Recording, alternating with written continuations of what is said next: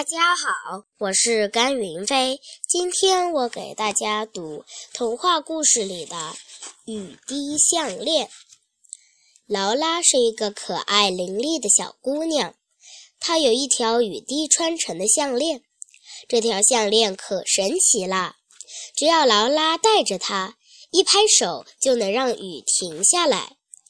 劳拉的雨滴项链是怎么来的呢？原来它是劳拉小的时候，北风先生送给她的。北风先生看到小劳拉聪明可爱，就送给她一串雨滴项链做礼物，并答应劳拉以后每年生日都会送她一滴新的雨滴。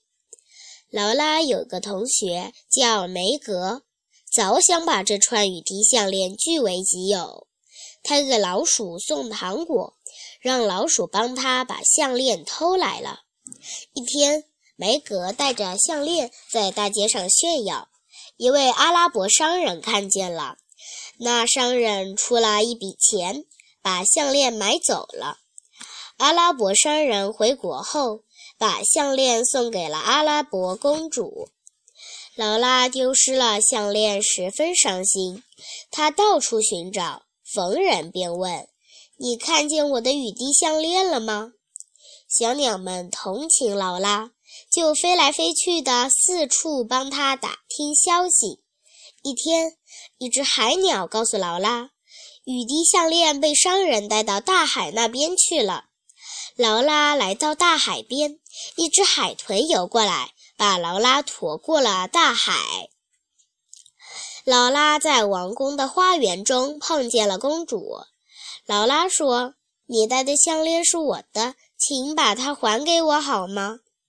公主反问：“怎么能证明这项链是你的？”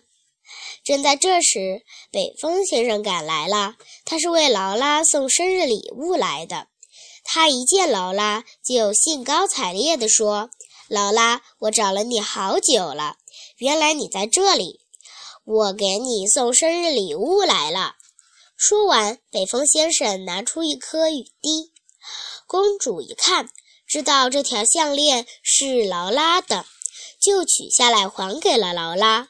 北风先生把那颗新雨滴穿在项链上，再给劳拉戴好，又问劳拉为什么到这么远的地方来。